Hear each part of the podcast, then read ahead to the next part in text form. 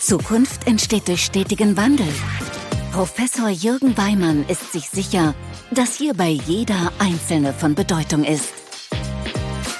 Herzlich willkommen zu Everyone Counts, der Podcast für Zukunftsmacherinnen und Macher in Banken und Sparkassen.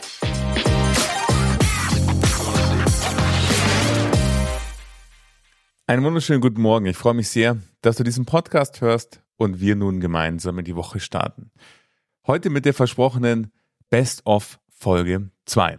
Ein kleiner Rundflug durch die Gespräche des Jahres 2023, die dich so ein bisschen nochmal an vielleicht Dinge, wo du sagst, ja stimmt, das wollte ich vielleicht mal tun oder da wollte ich eigentlich bei dem Gespräch mir noch was ähm, aufschreiben beziehungsweise umsetzen in meinem Institut erinnern sollen. Und falls du die eine oder andere Folge verpasst haben solltest, dann die Möglichkeit, nochmal zu sagen, oh, das klingt aber spannend, was diese Person sagt und ein wenig zurück zu scrollen und dir dann das ganze Gespräch anzuhören. Wir fangen an mit Elke Benning-Ronke, mit der habe ich über Kundenbegeisterung gesprochen und dann mit Dr. Gerald Hüther, mit dem ich sehr intensiv über die Rolle des Menschen in Unternehmen und wie geht's eigentlich hin äh, in Sachen New Work gesprochen habe. Mit Miriam Wohlfahrt habe ich darüber gesprochen, haben eigentlich Banken noch eine Chance in einer digitalen Welt. Mit Caroline Schriefer habe ich gesprochen über die Sparkassen Finanzgruppe und die aktuellen Herausforderungen und welche Trends aktuell auf Sparkassen wirken. Dann habe ich mit Markus Diekmann einen Blick in die Finanzbranche geworfen von einem externen Sicht aus. Ähm, Markus ist äh, ehemaliger CEO von Rose Bikes und hat eigentlich so mit der Finanzindustrie nichts zu tun. Aber sein Blick auf die Finanzindustrie, den fand ich sehr spannend und äh, über den sprechen wir auch in dieser Folge. Dann sind wir nach Dresden gereist, nämlich zur Ostsächsischen Sparkasse mit gemeinsam Peter von Kreilsheim und Beate Reichel. Die haben ein sehr spannendes Feedback-System eingeführt, was ihr agiles Beurteilungssystem ablöst und von dem her freue dich auch da auf ein paar spannende Gedanken. Und wir schließen mit Thorsten Bambay. Er ist Innovation Evangelist im Sparkassen Innovation Hub und wir reden über die Erwartungen und Wünsche der Generation Z. Von dem her viel Inspiration und Freude mit dieser Folge.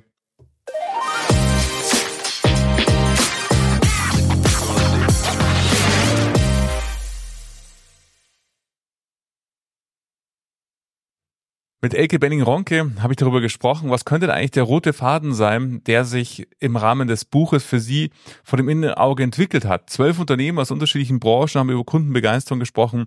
Was war denn da der rote Faden?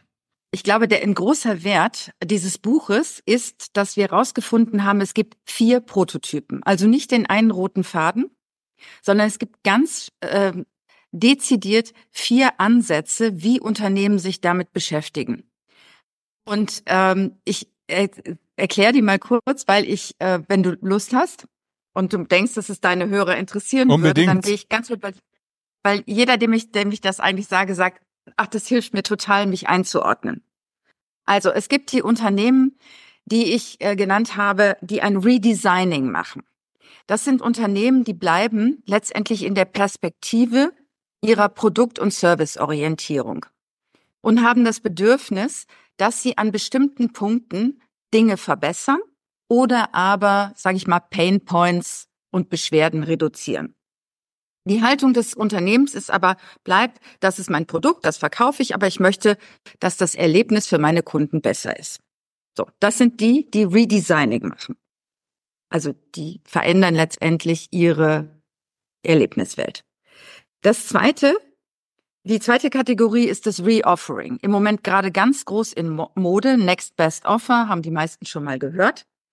Das Reoffering ähm, bedeutet, ich nehme große Daten, Big und Thick Data, mache Analysen und versuche dem Kunden über ähm, diese Analysen ihm mehr zu verkaufen oder Besseres zu verkaufen.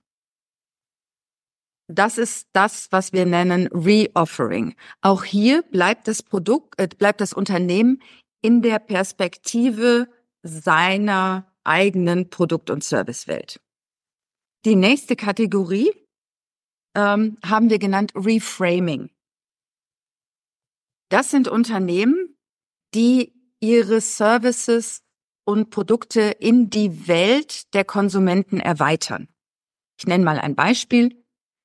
Ähm, die Bausparkasse Schwäbisch Hall zum Beispiel, die verkaufen ja eigentlich Bausparverträge und die sagen sich natürlich, ja klar, wenn die Leute den Bausparvertrag bei uns abrufen, dann werden die wohl bauen und dann brauchen die auch Handwerker. Ja, also die gehen weg von ihrem Produkt in die Bedürfniswelt der Kunden und erweitern ähm, es da rein. Ein anderes Beispiel ist auch ein gutes Beispiel in unserem Buch ähm, Consors, die sehr stark und sehr interaktiv analysieren mit ihren Kunden, welche Bedürfnisse über den Tag da sind und wie sie die am besten befriedigen können, jenseits dessen, dass die Kunden bei ihnen ähm, Aktien handeln. Das Reframing, und das ist, glaube ich, schon jetzt klar geworden, ist, bedeutet den Perspektivwechsel. Es bedeutet den Wechsel, das Ganze aus der Sicht des Kunden zu verstehen, das ganze Geschäftsmodell. Und es bedeutet natürlich auch, dass ich dann auch andere Methoden einsetzen muss. Ja, dann komme ich nicht mehr nur mit einem NPS zurecht, dann komm, muss ich wahrscheinlich ein paar dialogische ähm, Methoden hinzufügen. Ich brauche vielleicht UX, mehr UX-Tests, ich brauche ähm, vielleicht ein Customer Board, ich brauche ja einfach mehr dialogische Methode. Und das, der vierte Prototyp, den wir gefunden haben, den haben wir genannt Regenerating. Das ist dann, wenn die Unternehmen ganz weggehen von ihrem ursprünglichen Geschäftsmodell und Dinge quasi aus der Lebenswelt der Kunden komplett neu interpretieren. Wir haben das äh, gefunden zum Beispiel bei Roche, die auch in unserem Buch einen Beitrag veröffentlicht haben. Ähm, Roche hat für Menschen, die eine Krebsdiagnose ähm, erhalten, für diese und für ihre Angehörigen nach Typologien eine Plattform entwickelt, wo sie ähm, begleitet werden über den ganzen Prozess der Krebsdiagnose, Behandlung bis zur dann hoffentlich Heilung. Das hat jetzt ursprünglich mal gar nichts damit zu tun, weil Roche verkauft ansonsten Tabletten und äh, andere äh, Dinge, die, die so ein Pharmaunternehmen verkauft. Ähm, aber es ist eine ganz neue Form, sich ähm, mit den Patienten auseinanderzusetzen in deren Lebenswelt. Das ist das Reframing. Also wir haben das Redesigning. Das Unternehmen bleibt in seiner Haltung und optimiert. Wir haben das Reoffering. Ich brauche viele große Daten, damit ich die nächstbeste Lösung für den Kunden habe. Ich habe ein Reframing. Ich bringe meine Services und Produkte in die Lebenswelt der Kunden und interpretiere diese aus der Lebenswelt, also der Haltungswechsel und das Regenerating. Ich erfinde mich quasi neu. Und welchen Rat kann sie denn Menschen aus der Finanzindustrie geben, um sich dem Thema zu nähern? Wenn man sagt, wie, wie, wie fangt ihr an, dann ist das Wichtigste, ist ehrlicherweise in diesem Fall ist es am Anfang ein Top-Down-Thema. Weil ähm, die Transformation von einem produktorientierten zu einem kundenzentrierten Unternehmen, weil perspektivisch, das geht ja nicht von heute auf morgen, sondern das ist ein Weg, eine Reise. Und jede Reise mit verschiedenen Zwischenstopps äh, braucht eine vorausschauende Planung und äh, genug Proviant. So, das heißt, wir müssen ein, es muss eine Zeit lang durchgehalten werden. Und deswegen brauchen wir ein Top-Management-Commitment. Und das Management muss sich vorher klar sein, was möchte ich als Return? Wann ist das für mich ein Erfolg? Wann will ich mich weiter dafür einsetzen? Und meine Empfehlung ist, das immer an einem Use Case zu beweisen. Es ist viel einfacher, ja, eine Organisation zu überzeugen, wenn man sagt, es macht unsere Kunden zufrieden und by the way, wir verkaufen übrigens auch noch mehr. Ja, als wenn man das Thema theoretisch ähm, auf die Agenda stellt. Denn wir müssen ja doch sehen, dass gerade in so produktorientierten Unternehmen viele Überzeugungen sind, ja. Wir haben den Kunden jetzt sozusagen jahrelang nicht gebraucht. Es hat eigentlich gereicht, wenn wir unseren Vertretern einen ordentlichen Bonus gezahlt haben.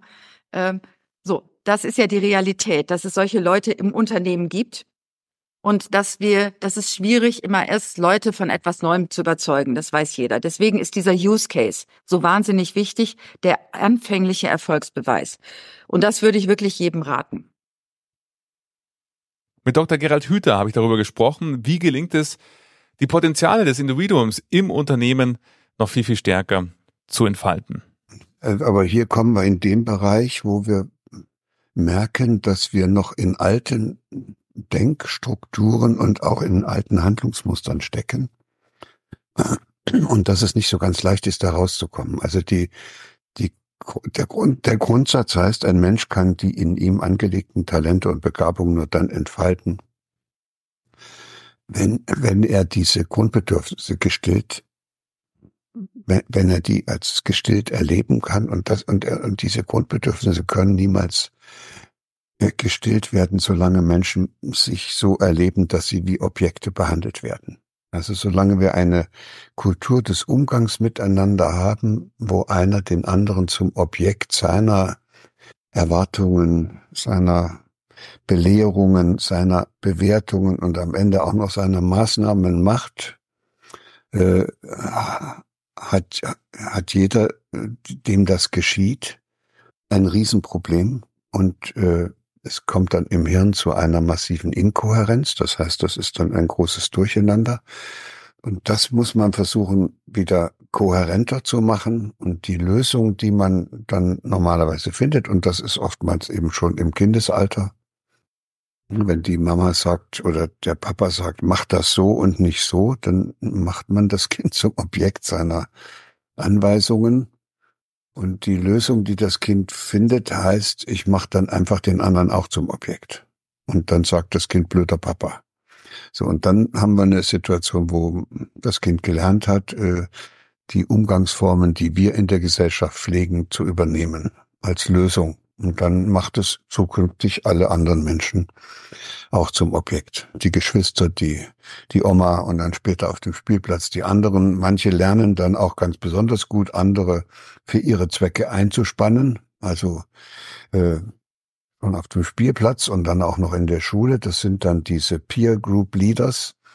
Und ich fürchte, dass einige von denen dann am Ende auch noch als Führungskräfte in der Wirtschaft und in der Politik landen.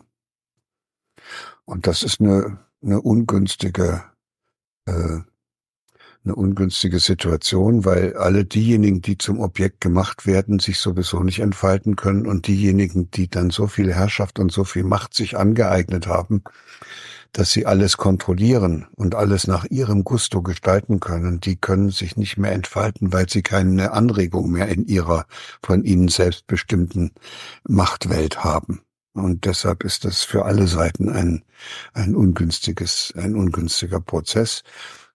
Am Rande, das sei noch vermerkt, gibt es auch einige, die das nicht schaffen, andere zum Objekt zu machen. Die machen sich dann in dieser Situation äh, als Lösung selbst zum Objekt.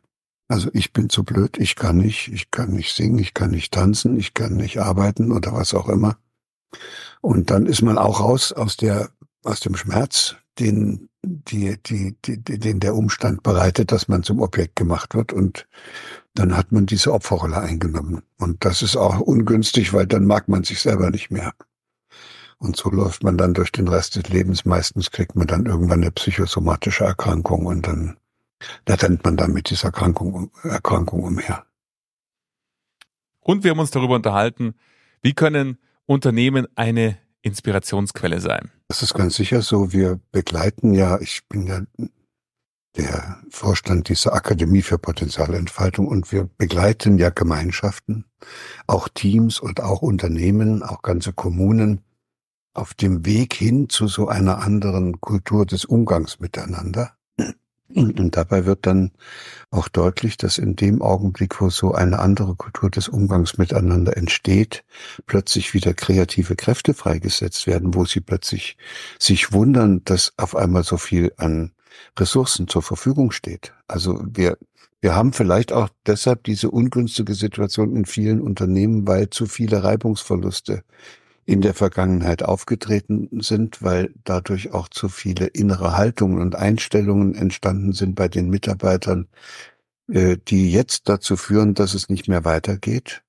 Und äh, dann nützt es nichts, das Verhalten der Mitarbeiter ändern zu wollen, weil das Verhalten ja nur Ausdruck des dieser inneren Haltung ist. Also, also müssten wir versuchen, als Führungskräfte die, die, den Mitarbeitern zu helfen, ihre Haltung zu ändern. So, und da merken sie schon, das kriegen sie jetzt nicht mit Incentives hin und auch nicht mit Belohnung und Bestrafungen, sondern denn das, die Haltung eines Menschen können Sie nur ändern, wenn Sie ihm Gelegenheit geben, eine andere, eine günstigere Erfahrung zu machen. Zum Beispiel mit Ihnen als Führungskraft, wenn er Sie ablehnt. Also müssen Sie sich fragen, was Sie tun können, damit Sie diesen Menschen einladen, ermutigen und inspirieren, sich nochmal auf eine andere, eine günstige Erfahrung in einem bestimmten Bereich oder mit bestimmten Menschen einzulassen.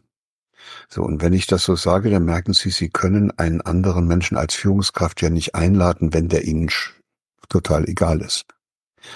Und, und wenn Sie einfach auch nur ein bisschen Respekt vor dem haben, reicht das auch noch nicht. Das ist auch noch eine andere Form von Gleichgültigkeit. Dann, wenn Sie Respekt äh, vor dem haben, dann haben Sie ja eigentlich die Absicht, ihn so zu lassen, wie er ist. Aber Sie wollen ihn ja einladen und das so komisch das jetzt an der Stelle klingt, dazu müssen Sie ihn ein klein wenig mögen. So, das heißt, ja. die Kunst einer Führungskraft, und das sieht man dann auch immer überall dort, wo Führungskräfte mit Leichtigkeit ihren Job machen, das sind Führungskräfte, die mögen ihre Mitarbeiter. So, und die haben ein Geheimnis, und ich kann das ja an der Stelle hier vielleicht einfach mal preisgeben. Sehr gerne. Man, man muss nicht die ganze Person mögen. Ich, also bei Ihnen muss ich jetzt nicht alles mögen, was Sie machen und denken. Aber ich kann, wenn ich äh, es möchte, kann ich mich auf die Suche nach etwas machen, was ich in Ihnen als meinem Mitarbeiter finde, was ich dann mag. Mit Miriam Wohlfahrt habe ich darüber gesprochen, was macht eigentlich Banksware? Ähm, Banksware ist jetzt schon drei Jahre alt. Also von der Idee im Kopf bis jetzt, wir sind jetzt 54 Leute am Standort Berlin wow. und haben ja und haben eine eine ich sag jetzt mal eine eine Lösung gebaut, die es Plattformen ermöglicht, das Produkt Kreditvergabe nahtlos in ihre Welt zu integrieren, ja? Und dabei machen wir quasi im Prinzip alles von der Antragsstrecke über den Vergabeprozess, das Underwriting und die Betreuung.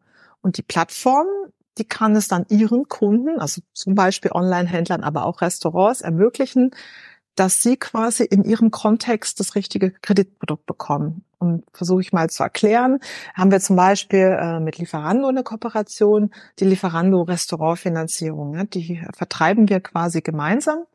Ähm, das ist dann im Portal von Lieferando, aber auch über Newsletter und manchmal auch über Banner, äh, wo wir auch manchmal Aktionen machen, damit sich Restaurants quasi sehr einfach Liquidität beschaffen können. Und äh, wir bekommen dann von Lieferando die nötigen Informationen über, wie geht's im Restaurant. Also wir sehen halt anhand der Daten äh, eine Einschätzung und machen dann eben ähm, und können dann eben ein Kreditprodukt anbieten, was auch dazu passt. Also auch von der Höhe her oder sowas. Ja. Und wenn sich dann das Restaurant dafür entscheidet, äh, einen Kredit haben zu wollen, dann gehen die bei uns äh, in die Antragsstrecke rein und äh, brauchen eigentlich wenige Klicks. Das Ganze dauert etwa 15 Minuten. Es ist kein Upload notwendig, also es gibt auch kein PDFs mehr. Es ist wirklich ein Online-Prozess, ja. Ähm, das Restaurant erteilt uns dann Zugang zum Konto. Wir machen dann zusammen mit Ting, die mit, mit denen wir da arbeiten, einen Check ähm, ob das auch eine gewisse Plausibilität ergibt, was da, äh, was wir da auch sehen anhand der Daten und äh, können dann quasi innerhalb kürzester Zeit Ja oder Nein sagen und machen dann eine, noch eine Videoidentifizierung. Das muss in Deutschland natürlich leider so sein. Ja, in anderen Ländern ist es nicht ganz so streng, aber mhm. so kann man dann im Idealfall quasi sofort einen Kredit bekommen und dann wird das Geld auch sofort angewiesen und wenn jeweiligen Banken auch Instant Payment fähig sind, dann könnte theoretisch im besten Fall auch innerhalb von wenigen Stunden das Geld am Konto sein. Aber wir haben sehr viele Fälle, ich sag mal, da ist in der Regel das Geld innerhalb von 24 Stunden da. Darüber hinaus haben wir uns angeguckt, wie können eigentlich klassische Banken bei dieser Entwicklung in der digitalen Welt überhaupt noch mitspielen und welche Relevanz haben Banken und Sparkassen heute noch aus ihrer Sicht und was wird sie Menschen aus der Finanzindustrie raten? Es ist so, wir brauchen ja weiterhin, wir arbeiten ja auch immer mit einer Bank zusammen. Ja, es ist ja gar nicht so, dass die Welt dann ohne Banken da ist. Aber ich glaube halt, ähm, ich würde Banken heute raten, sich mehr also mehr über Partnerschaften auch nachzudenken. Partnerschaften mhm. mit uns oder auch mit anderen äh, Startups oder Fintech, so dass sie eben auch diesen Technologieengel da irgendwie bedienen können. Weil das ist, glaube ich, häufig eine Schwierigkeit, ja, dass das eben selber so gar nicht gemacht werden kann oder man denkt, man kann das machen, aber dann ist es vielleicht doch eine technisch nicht so coole Lösung. Also ich glaube, Embedded Finance oder hat eine hat eine große, ist eine große Chance für Banken in einem, sich neue Zielgruppen zu erschließen, ja, indem sie anfangen, auch äh, Partnerschaften aufzubauen mit Startups. Ja. Mhm. Und das kann im Prinzip jede Volksbank machen, ja, das ist egal. Mit Caroline Schriefer habe ich darüber gesprochen, inwiefern unterstützen denn die Werte der Sparkassenfinanzgruppe die Gesellschaft in gerade diesen aktuell herausfordernden Zeiten. Und sie sind nicht nur wichtig, ich glaube, und, und das merkt man auch, sie tun auch gut. Denn ich glaube, wenn man jetzt einfach mal auf die Welt da draußen blickt, wir sehen so viele ähm, krisenbedingte Situationen, auch abseits dem großen Thema Klimawandel, Nachhaltigkeit, ähm, wir hatten vor einiger Zeit, oder es ist angefangen mit Corona, den Krieg in der Ukraine. Wir haben jetzt Bewegungen in den USA, China. Das sind alles Dinge, ähm, die zu einer gewissen Unruhe, teilweise Unsicherheit führen. Wir haben dann das Thema, dass die EZB schrittweise die Zinsen erhöht. Wir von Inflation über Rezession sprechen. Und das sind auf einmal alles doch neue Elemente, die eine gewisse Unsicherheit schüren oder eine gewisse Unsicherheit auch bergen. Und ich glaube, da auch mit diesen Grundwerten ähm, für Sicherheit und Ordnung und Stabilität zu sorgen. Und das sind keine Werte, die man sich jetzt aufgrund dieser Situation überlegt hat, sondern die es halt schon so, so lange gibt und die sich so lange bewährt haben. Das ist halt schön. Und deswegen meine ich, sind sie nicht nur wichtig, sondern sie tun auch, auch gut. Der Gruppe sowie auch den Kundinnen und Kunden. Und wir haben darüber gesprochen, welche Trends und Herausforderungen wirken denn aktuell auf die Sparkassenfinanzgruppe? Also ein großes Thema ist neben, ich sag mal, den ganzen Nachhaltigkeitsaspekten sicherlich das ein aktuelles Thema der digitale Euro, der jetzt ja auch im Juni von der Kommission ähm, veröffentlicht worden ist oder ein Papier dazu veröffentlicht worden ist und an dem ja die EZB ähm, stark arbeitet. Und das ist natürlich etwas, das wird unser mh, Geschäftsmodell ein Stück weit ändern. Und das ähm, diskutieren wir aktuell sehr stark und das wird sicherlich auch, ähm, ja, wie gesagt, unser Geschäftsmodell verändern, weil es eine, neu, eine neue Art mh, vielleicht des Bargeldes wird. Wir, wir sprechen auch immer gerne vom digitalen ähm, Bargeld und das sorgt einfach doch für eine Neuerung im Umgang und aber auch mit den Geschäftsmodellen der Banken und Sparkassen. Und ähm, da müssen wir aufpassen, dass das in die richtige Richtung geht, ähm, mit der Kommission, mit der EZB die richtigen Dinge besprechen, aber vor allem auch die Kundinnen und Kunden mitnehmen. Was bedeutet das? Wie sieht das in Zukunft aus? Ähm, wie kann man damit umgehen? Warum macht die EZB das überhaupt? Warum ist es jetzt ähm, wichtig. Und das alles einordnen und verstehen zu können, da sehen wir auch einen ganz wesentlichen Beitrag der Sparkassenorganisation. In meinem Gespräch mit Markus Diekmann war ich natürlich total neugierig. Was ist denn der Blick von Markus Diekmann auf die Finanzbranche hinsichtlich Performancekultur? Ja, die Finanzbranche ist natürlich eine mega erfolgreiche, große und ganz wichtige Branche für Deutschland und dafür hier erstmal Daumen hoch. Aber ich fand es sehr witzig, weil es gab doch mal irgendwann diese Fernsehwerbung mit diesen Fähnchen, die da hochgehalten ist. Und so blicke ich auch zum Teil tatsächlich äh, auf die Finanzbranche, weil nach wie vor ist sie für mich ein Beispiel von einer Branche, die, die unglaublich viel Erfolg hatte und hat und äh, dennoch am wenigsten verändert hat.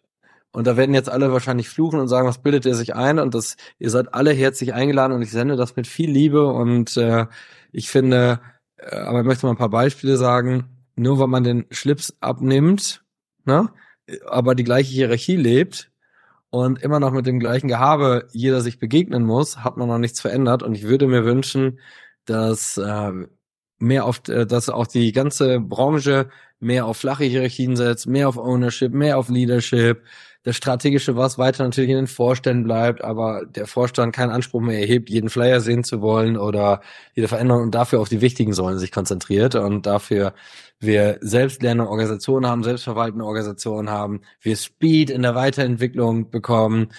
Und äh, ja, und auch, äh, guck mal, mein Lieblingsbeispiel, da hat die Sparkasse diese mega krasse App und mega krass, aber niemand weiß davon. Und dann sagen die, aber die nutzen noch ganz viele. Ja klar, weil ich als Sparkassenkunde gezwungen bin, die zu nutzen. Aber keiner weiß von den ganzen Funktionalitäten, die da drin sind. Keiner weiß, äh, was, wie cool sie eigentlich ist weil man immer noch auf dieselbe Art und Weise wie gestern das Ganze vermarktet und nicht auf die Art und Weise, wie man es heute machen müsste, wie man heute Zielgruppen anspricht. Und das finde ich ein tolles Beispiel wie, äh, für zu langsame Weiterentwicklung. Ebenso neugierig war ich herauszufinden, wenn wir uns Veränderungen angucken, die ja sehr, sehr schnell permanent passieren, wie gelingt es aus seiner Sicht Menschen auf diesen Weg hin mitzunehmen? Erst einmal müssen wir uns bewusst machen, dass Veränderung keine Kritik an der Vergangenheit, an der glorreichen Vergangenheit ist, sondern eine Notwendigkeit für die Zukunft. Das ist der Fakt eins. Und wir alle dienen dem Kunden, der Kundin und damit uns und dann, damit dann unserem Unternehmen und dann erst dem eigenen Arbeitsplatz, wenn man das so möchte. Und das heißt, wenn jeder soll herzlich eingeladen sein, mitge mitzugehen in der Veränderung, aber jeder soll auch herzlich ausgeladen sein, der nicht mitgehen möchte. Ich glaube nicht mehr die Aufgabe eines Unternehmens ist, diesen Anspruch zu haben, dass alle für immer zusammenstehen. Und ich glaube, das kann man auch aus Fußball wieder lernen. Und ich möchte gar nicht so viel vom Fußball hier zitieren, aber finde das ganz, ganz spannend. Wenn man sich anschaut, früher hast du deine Vereinskarriere gehabt, du hast alles für diesen Verein gelebt, der Verein war das Größte. Heute sprechen die, die Menschen sprechen über Mbappé, Ronaldo, Messi und nicht mehr so über die Vereine. Und die Vereine haben viel schneller durchgewechselt. Weißt mm, du, mhm, dann mm. Lewandowski, hochprofessioneller Spieler, der spielt seine Jahre, danach spielt er für Barcelona, Barcelona hochprofessionell. Und jeder Spieler, jede Spielerin ist vielleicht die, der richtige Mensch, die richtige Frau, äh, richtige, richtiger Mensch für die richtige Phase eines Unternehmens. Und dann gibt's Phasen, da bist du nicht mehr der Richtige und da muss man auch wechseln. Und wenn du als Mitarbeiter, Mitarbeiterin nicht dauermotiviert bist, jede Veränderung mitzugehen. Und heute kommt es weniger auf Erfahrung an und das ist, glaube ich, ganz wichtig, was wir verstehen müssen.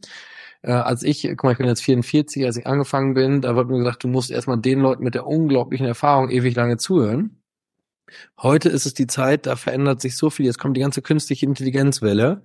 Weißt du, da geht es, wer am wandlungsfähigsten mhm. bleibt und nicht wer einfach die krasseste Erfahrung hat. Und Erfahrung kannst du heute so schnell googeln, du kannst es YouTuben, du kannst so viel ausgleichen damit. Äh, ich will nicht sagen, dass Erfahrung äh, nicht hilft. Erfahrung ist gut, ist aber nicht mehr das führende Skillset. In meinem Gespräch mit Petra von Kreisheim und Beate Reichelt haben wir uns kurz dem Thema gewidmet, was ist denn eigentlich Kompass und wie war der Prozess hin zum Kompass und was waren vor allen Dingen die Highlights in der Entstehung, also in der Nutzung? Ja, also woran ich mich zum Beispiel jetzt selber erinnere in den, äh, in den Workshops, die wir hatten, den Arbeitstreffen, wo entwickelt, äh, gebrainstormt und verworfen wurde, da war das die wichtigste Erfahrung für mich Kill Your Darling. Äh, also man hat ja immer sowas, was man besonders gerne selber möchte.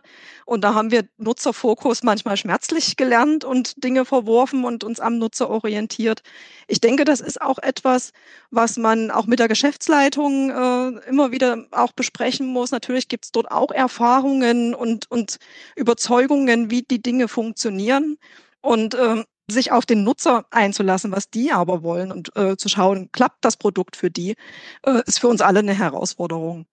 Und ansonsten hat mich begeistert die Offenheit. Also wenn man eine Mail schreibt und fragt, wer macht hier mit, wer unterstützt dieses Thema, und wir wissen alle, was auf den Tischen ist, äh, dass sich hier mehrere Teams melden, dass sich Mitarbeiter melden und aus ihren ähm, manchmal vielleicht ein bisschen Verstecken äh, auch kommen und äh, erstaunliche Moderationen durchführen, weil sie einfach Lust haben, etwas auszuprobieren. Das waren schon Highlights im Prozess. Jede Neuentwicklung hat natürlich auch Herausforderungen. Auch über die haben wir gesprochen. Welche Herausforderungen gab es denn in dem Prozess zu Kompass in der Entwicklung, aber auch in der Umsetzung? Und da blicken wir mal auf die Erfahrungen von Petra von Kreisheim und Beate Reichert. Ja, auf alle Fälle also auch, was Sie gerade erwähnt haben, auch mal eine Durststrecke auszuhalten, einen vermeintlichen Rückschlag hinzunehmen und nicht, das ist mal als Vorstand gewohnt, einzugreifen und zu agieren, sondern es ähm, äh, das Vertrauen in, in den Prozess, in, in das Team zu haben, dass es weitergeht. ähm, ich glaube, es ist klar geworden, dass viele Dinge einfach ein offener Ausgang waren und ehrlich gesagt auch immer noch sind. Und ich bin der Meinung, dass man dort als Management den Mut braucht und es ist heute Mut, weil die anderen Konzepte waren ja alle erfolgreich. Ne? Unser Beurteilungssystem war ja erfolgreich.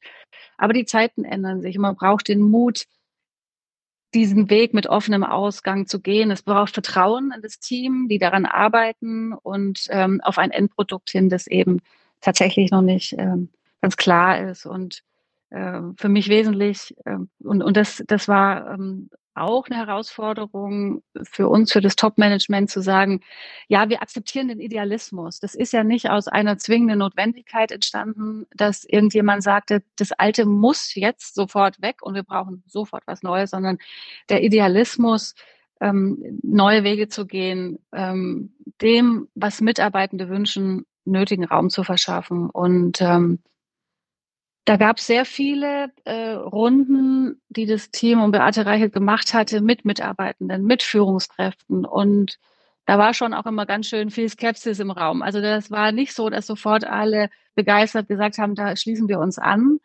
Und ähm, das muss auch das ist auszuhalten, mhm. ja, weiter dran zu bleiben und alle zu motivieren. Es ist egal. Wir wir wir glauben da dran. Und eben wie gesagt Phasen, in denen es in eine andere Richtung geht als erwartet und vielleicht nicht, vermeintlich nicht so positiv dann auszuhalten. Das ist auch eine, tatsächlich eine persönliche Weiterentwicklung, die man da auch mitmacht, wenn man mit der Sache beteiligt ist. Was bewegt denn die Generation Set und was heißt es vor allen Dingen als Sparkasse und Bank? Mhm. Sehr gerne.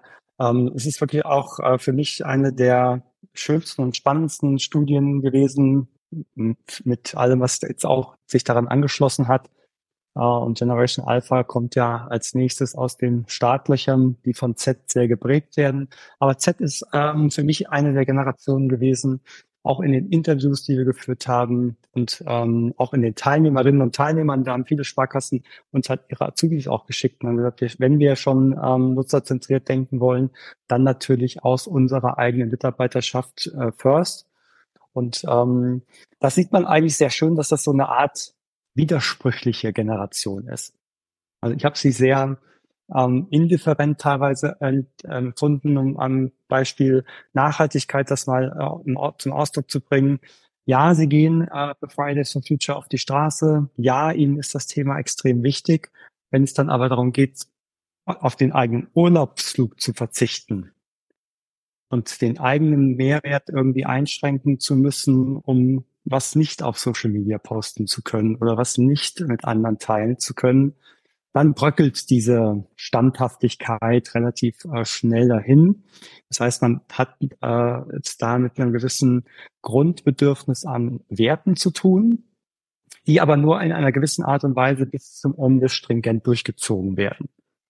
Aber es gibt eine ganze Menge an Werten, die in dieser Generation sehr stark verankert sind. Das ist das Thema Individualität, ähm, das sehen wir ähm, gerade das Thema äh, divers wird dann, es beginnt in dieser Generation besonders stark heranzuwachsen, sich äh, nicht mehr als männlich oder weiblich, sondern divers zu ähm, betiteln.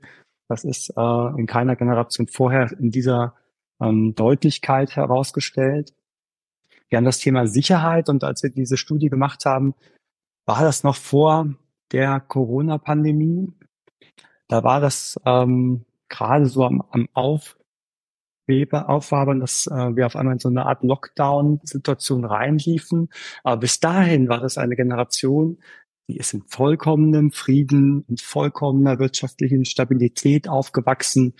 Äh, die kannten weder Finanz-, Umweltkrisen oder sonstige ähm, Probleme in der Welt überhaupt nicht, äh, weil es äh, ihnen einfach sehr, sehr gut ging. Dann jetzt äh, haben wir haben wir erste äh, Punkte gehabt, wo die dann aufschlugen mit der Corona-Pandemie. Dann kommt das Thema Ukraine-Krieg, dann kommt das Thema Inflation jetzt hinterher, plus das Thema Silicon Valley Bank, auf einmal wieder so eine neue Finanzkrise, die vielleicht sich irgendwie am Horizont da abzeichnet. Und denen ist Sicherheit extrem wichtig. Also da prallen gerade so richtig zwei ähm, Dinge aufeinander. Eine sehr behütete Generation, die immer davon ausgegangen ist, äh, dass alles in Frieden und in ähm, gemeinsamen Dialog und Konsens vorangetrieben werden kann. Und auf einmal bricht dieses gesamte Kartenhaus zusammen. Das ist schon was, was den Wert Sicherheit extrem stresst und auch äh, sehr stark ähm, Auswirkungen hat auf ihr Handeln und ihr Tun. Deswegen sind viele jetzt halt auch in dieser Verzweiflungstat ähm, und äh, sehen, sie müssen irgendwas tun, um nicht ganz äh, die Welt vor die Hunde gehen zu lassen. Das sind sicherlich äh, Auswirkungen genau aus dieser Situation heraus, dass wir äh, bei den Wert Sicherheit ein Stück weit äh, mhm. dieser, diese Veränderung sehen. Und dann haben wir einen dritten Wert, der ist Ethik. Auch das ist eben äh, extrem wichtig, eine klare Meinung und Haltung zu ähm, bestimmten Themen zu haben. Das ist gerade das Thema Gleichberechtigung, Nachhaltigkeit, ähm, aber auch Diversität, äh, möglichst keinen bevorzugen aufgrund von Geschlecht, Alter oder Sexualität. Das sind äh, drei Werte, die sind Ihnen besonders wichtig. Und wenn man dann in diese drei Werte bisschen tiefer reinschaut, ist es Nachhaltigkeit, ist es Gleichberechtigung, ist äh, das Thema Diversität. Und das sind eigentlich Werte, da ist die Sparkassengruppe in einer hervorragenden Ausgangsbasis, weil genau diese Werte gepaart mit Sicherheit und Individualität und Ethik, bam, das muss, das müsste eigentlich einen Urknall geben, äh, weil alles so zusammenpasst, als ob es äh, zusammengehören müsste.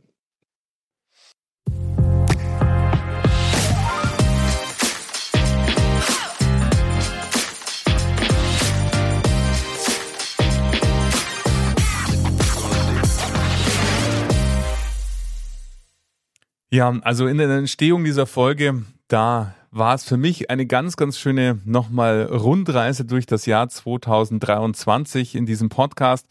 Ich hoffe, es geht dir genauso und du konntest nochmal einiges auffrischen oder hast vielleicht auch Neues entdeckt, falls du eine Folge verpasst hast. Wie gesagt, die Gesprächspartner und Gesprächspartner sind ja alle online. Das heißt, du kannst in die Gespräche beim Zurückscrollen nochmal reinskippen und sie in voller Länge dir anhören und ich kann nur sagen, ich, mir hat's große Freude gemacht und dafür danke ich vor allen Dingen auch allen Gesprächspartnern und Gesprächspartnern, was ich alles in diesem Jahr lernen durfte und freue mich. Und du hast ja auch bereits schon wieder spannendes Gespräch zum Beispiel mit Walter Kraus gehört zum Thema Prozessmanagement. Und ich werde auch dieses Jahr wieder mein Bestes geben, dass viele interessante Gesprächspartner und Gesprächspartner den Weg in diesen Podcast finden, wo wir alle davon lernen können, profitieren können von deren Erfahrungen. Und dank dir, dass du diese Folge gehört hast. Empfehle den Podcast weiter und auch gerne diese Folge, die ja nochmal so einen schönen Überflug macht über das Jahr 2023. Und jetzt erstmal viel Freude bei der Umsetzung der Impulse und in zwei Wochen